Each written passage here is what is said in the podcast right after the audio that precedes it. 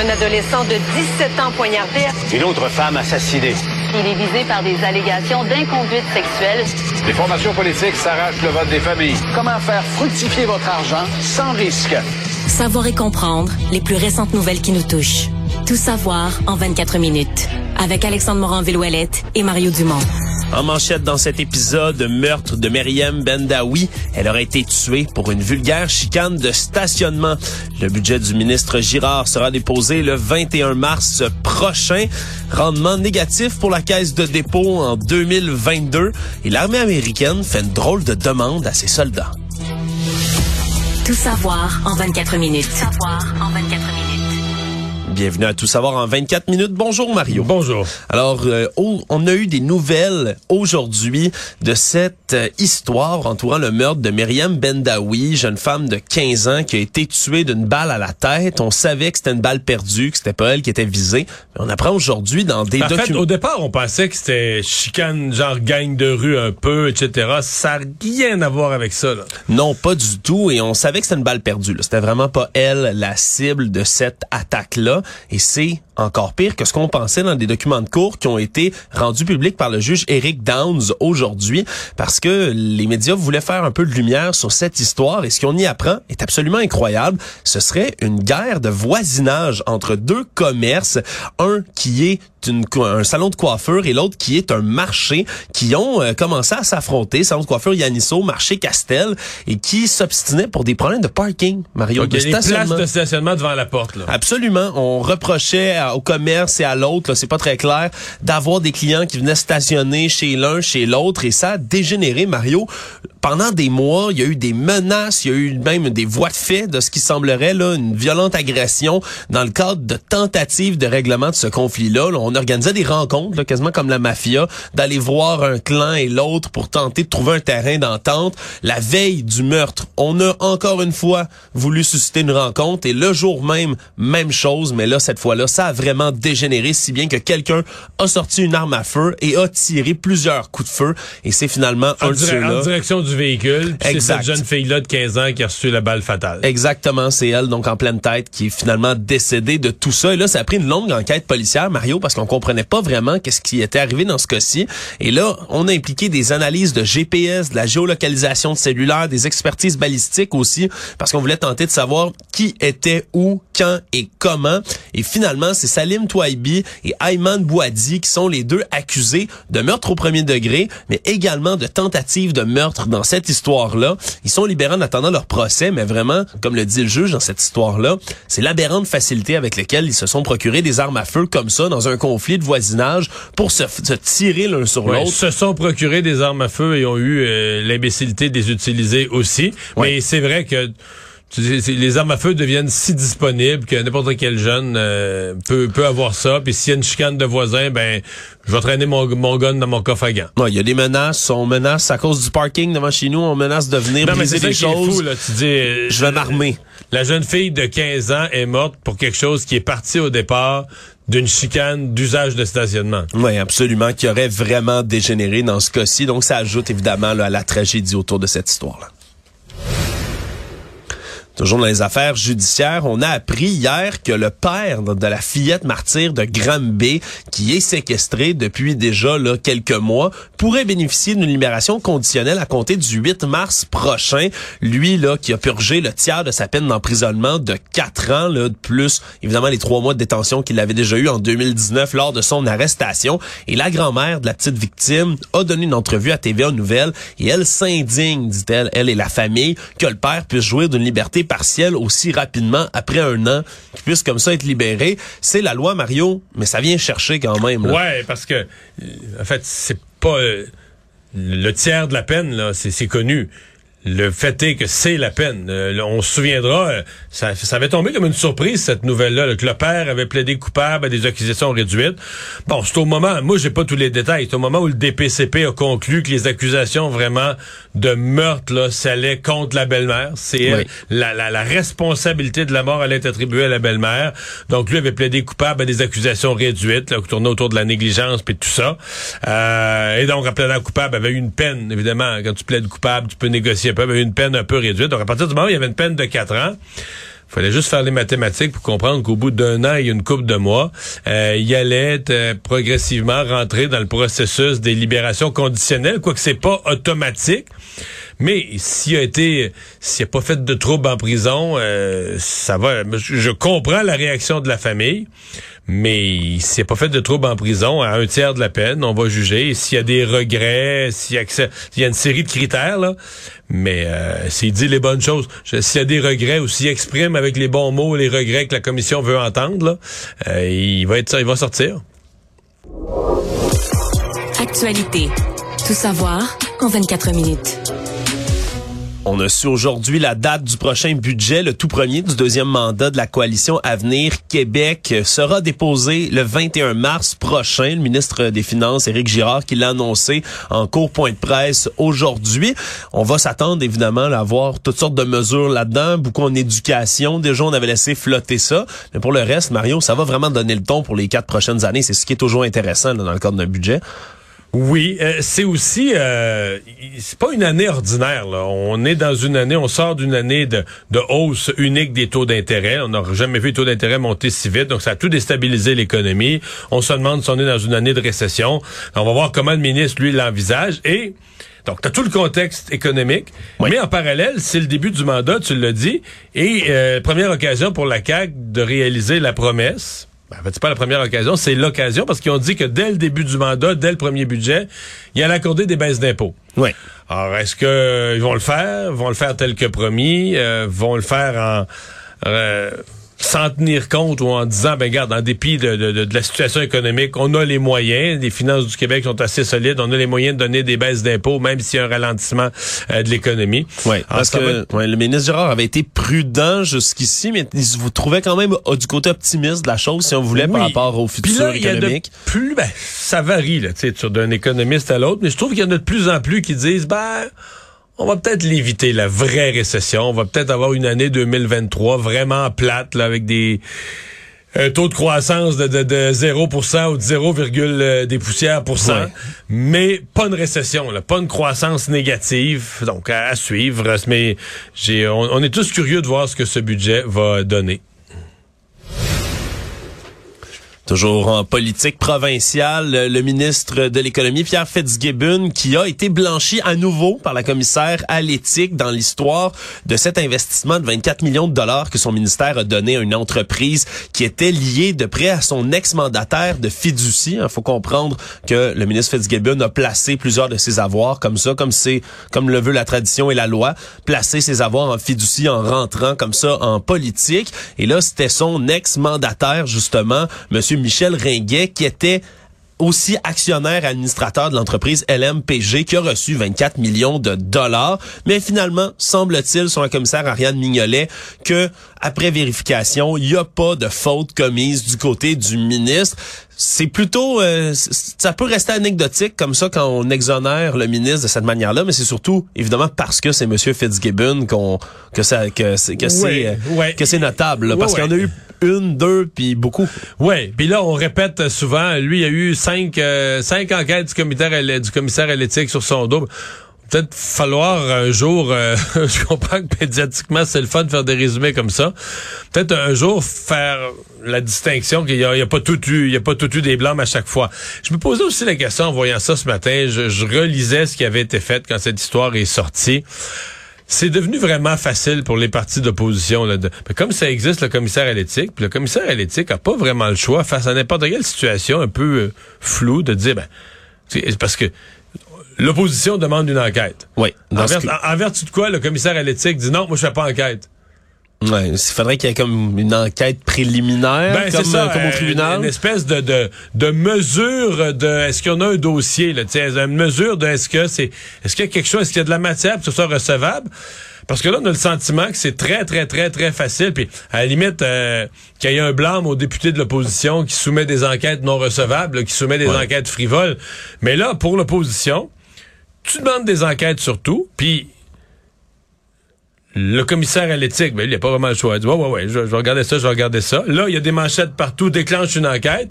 Puis là, après ça, on dit troisième, quatrième, cinquième enquête. Mais je dis pas qu'il n'y a pas eu des problèmes d'éthique avec le ministre Fitzgibbon. Il été obligé de se retirer. Il y a eu des problèmes d'éthique. Ce qui fait que, bon, dans son cas, on est probablement encore plus pointilleux. Mais je parle du processus en général. Oui. Euh, Il y, a, il y a un petit questionnement. Est-ce qu'un un parti malveillant qui, à la veille d'une élection, se mettrait à demander toutes sortes d'enquêtes de commissaire à l'éthique, puis après ça, pourrait dire, hey, là, il y a huit, enquêtes du commissaire à l'éthique sur ce gouvernement. Puis, Ouais, puis ça euh, commence à s'accumuler en plus sur un individu ouais, non, lui, particulièrement. il est particulièrement fragile, mettons à ça. Ouais. Tout savoir en 24 minutes. Le ministre de la Justice, Simon Jolin Barrette, a déposé aujourd'hui. Faut que je dise, Mario, on a reçu un courriel d'un auditeur qui me dit, Monsieur Jérôme, on le salue, qui dit que je dis aujourd'hui au lieu de aujourd'hui. Alors je Ah bon? le dis maintenant pour lui aujourd'hui, ministre de la Justice, Simon Jolin Hey, Barrette. T'es sur surveillance, mon Je cher. suis sous surveillance, mais je le salue. C'est un auditeur euh, aguerri, semble-t-il. Ah. Alors, euh, on est content de l'avoir parmi nous. Aujourd'hui, ce projet de loi 12 déposé qui prévoit qu'un enfant né du viol va pouvoir désormais s'opposer à la filiation de l'agresseur et qui va rendre également l'agresseur responsable de contribuer à satisfaire ses besoins.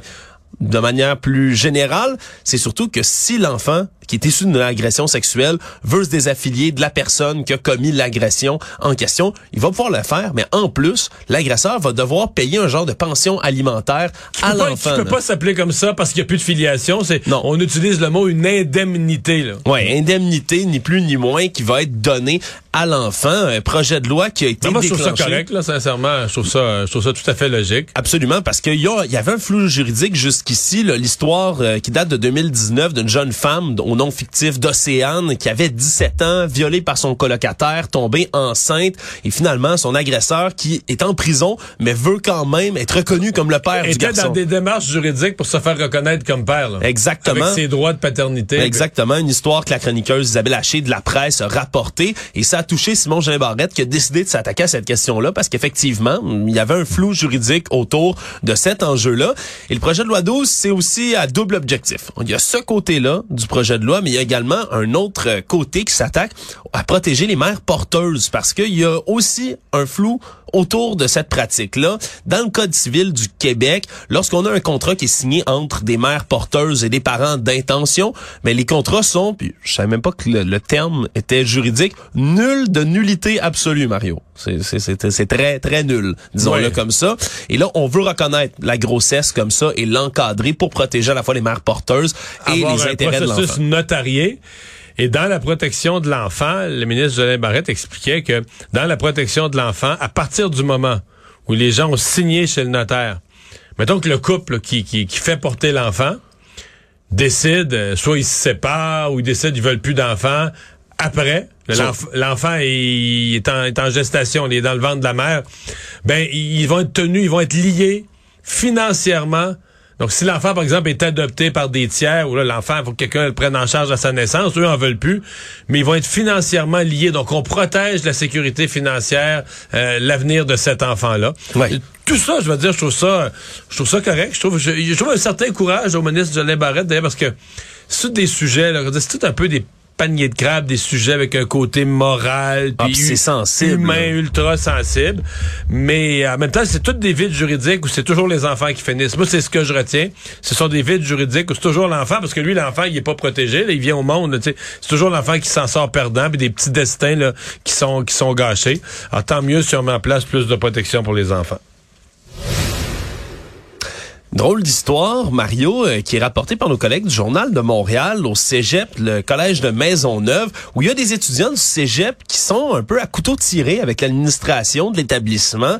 Ils disent qu'ils ont euh, reçu une mise en demeure de la part de l'administration parce qu'ils sont, euh, eux, ont accusé l'administration d'ignorer des comportements racistes de membres du personnel. Tout ça émane de la Société générale des étudiants et des étudiantes du collège Maisonneuve, donc la SOGECOM, pour faire plus rapide. Et eux, là, il y a la, une des membres de l'exécutif, six autres étudiants, donc sont sept, lorsqu'une journée porte ouverte, 31 janvier dernier, se sont mis à distribuer des tracts aux gens qui venaient visiter le cégep, qui disaient, mais le, ça s'intitulait le vrai visage de l'administration. Ils étalaient là-dedans tous les griefs qu'ils avaient contre le cégep. Ils parlaient d'un climat toxique, on dit qu'il y aurait des employés qui auraient démissionné à cause de comportements racistes de membres du personnel. On reproche entre autres à certains euh, certaines personnes qui travaillaient au service de la cafétéria. Ouais, parce que c'est ça, c'est que là, c'est, euh, le cégep est raciste, mais finalement, c'est la- l'histoire, c'est un employé de la cafétéria. Là. Ouais, on dit ben qu'il y a des étudiantes de confession musulmane qui ont porté plainte au cégep en décembre dernier. Il a reçu des commentaires comme quoi, en demandant à l'employé en question de changer de gants pour le repas halal, donc pour pas le contaminer avec du bacon, donc du cochon, eh bien, se sont fait dire essentiellement T'es ici, mange comme nous, et si j'étais dans ton pays, je mangerais comme toi. Et on dit que ça serait arrivé à de multiples reprises. Et là, ben, le Collège Maisonneuve, on dit, de leur côté, ils affirment avoir proposé des dates de rencontre aux étudiantes concernées. On dit qu'ils se sont jamais présentés finalement. Et là, c'est vraiment de part et d'autre. On a vraiment envoyé une mise en demeure aux étudiants pour qu'ils arrêtent de distribuer des tracts comme ça. Parce qu'il y a un employé de la cafétéria qui change pas de gants.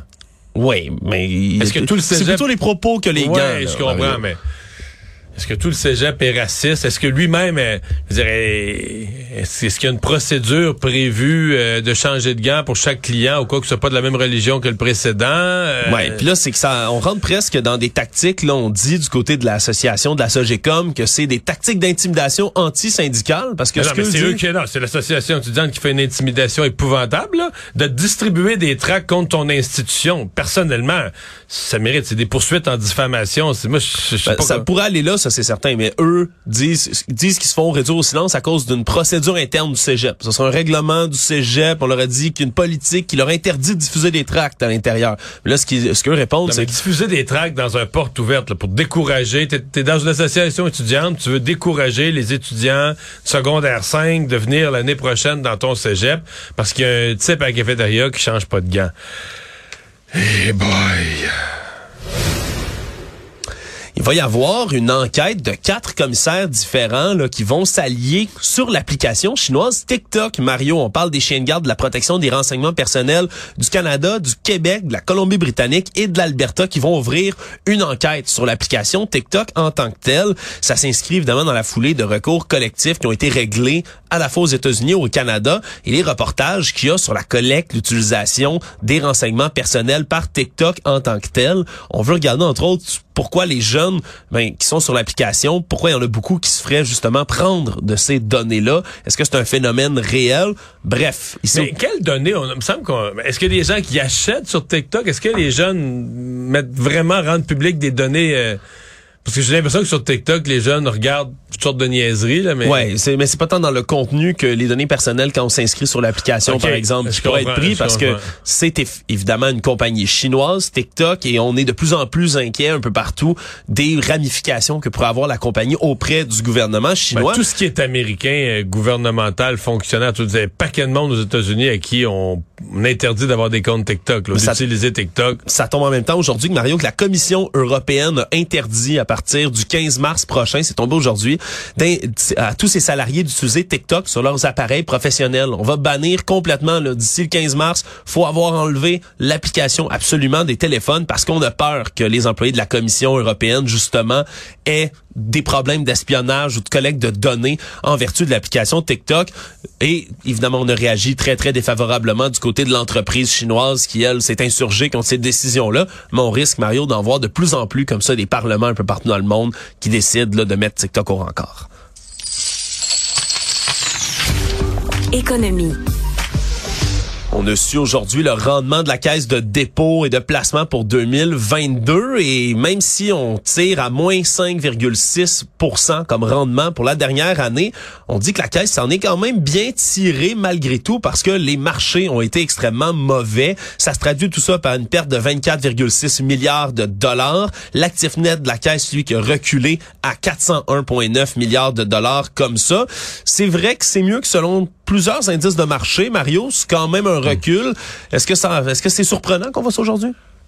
Non, vraiment pas. En fait, c'est c'est fou de dire ça, mais l'année 2022 était tellement mauvaise que moins 5,6, c'est un bon rendement. C'est un rendement négatif, euh, mais c'est un rendement, écoute, euh, je pense que la plupart des indices boursiers américains ont fait du moins 15, moins 18, moins 20.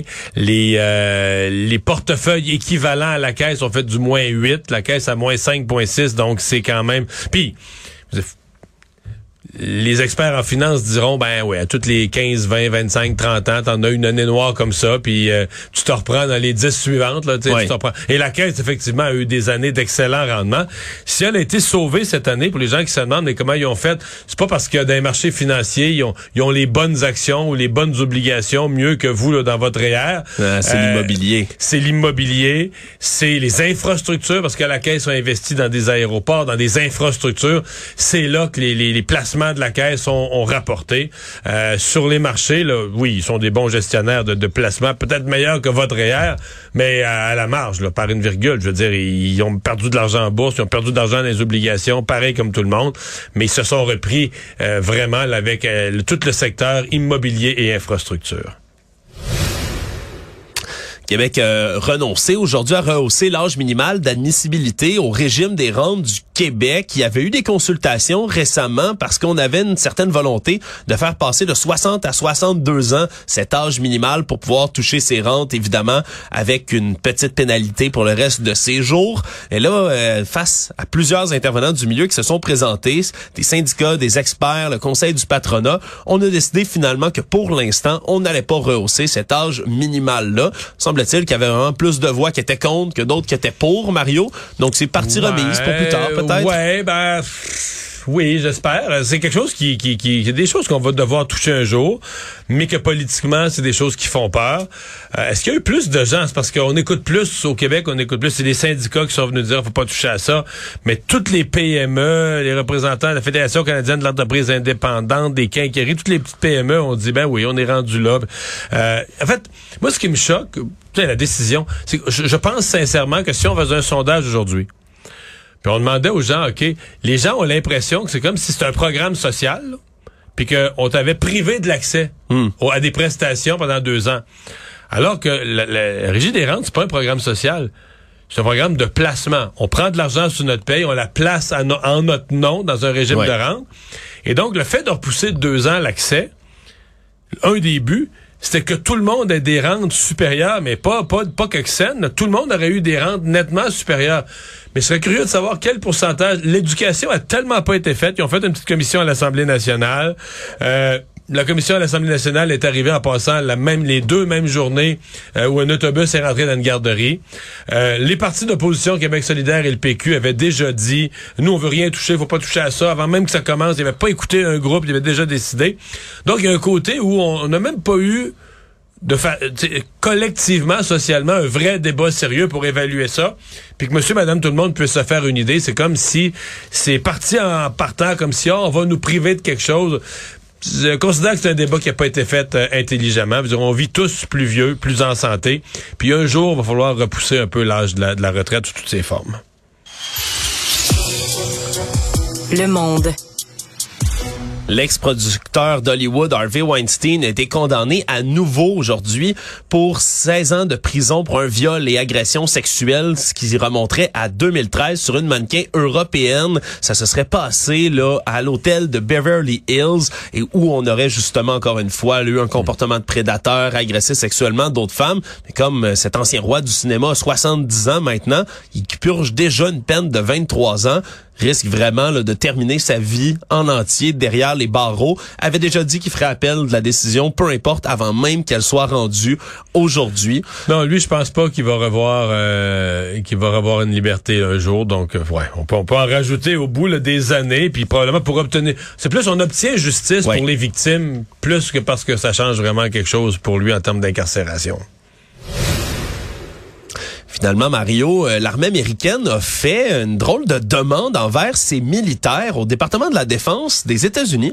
On demande aux soldats d'éviter de manger un certain aliment, Mario. Ah oui? On leur demande d'éviter tous les aliments pour le déjeuner qui contiennent des graines de pavot. Tu sais, par exemple, les bons bagels avec des petites graines noires là, de ouais. pavot dessus. Pourquoi? Parce que le pavot, c'est l'opium. Ben parce que le pavot, c'est l'opium, Mario, mais c'est que ça fausse les tests antidopage. Pour vrai? Les tests anti-drogue, absolument. Il y a eu des études qui ont été faites comme quoi, quand on prend... Quand on des mange un bagel aux graines de pavot, techniquement, on pourrait être détecté comme ayant de l'opium. Ben exactement, ça vient comme il y a de la- des teneurs élevées en codéine, bien évidemment là-dedans, mais qui vont être détectés puis qui peuvent fausser le résultat des tests. Et on s'est rendu compte que la quantité de piacé qui est contenue dans une graine de pavot, ça dépend de plein de facteurs, de la quantité de soleil qu'elle a reçu, de la quantité d'eau qu'elle a reçue. Et là, on n'est pas capable de garantir qu'en mangeant un bagel, vous serez pas accusé après ça d'avoir consommé des drogues en faisant votre test d'urine du côté de l'armée américaine. Donc quand il y a un test de prévu bientôt, oubliez ça le petit bagel au pavot. Bagel au sésame. Voilà. C'est plus prudent. Résumer l'actualité en 24 minutes, c'est mission accomplie.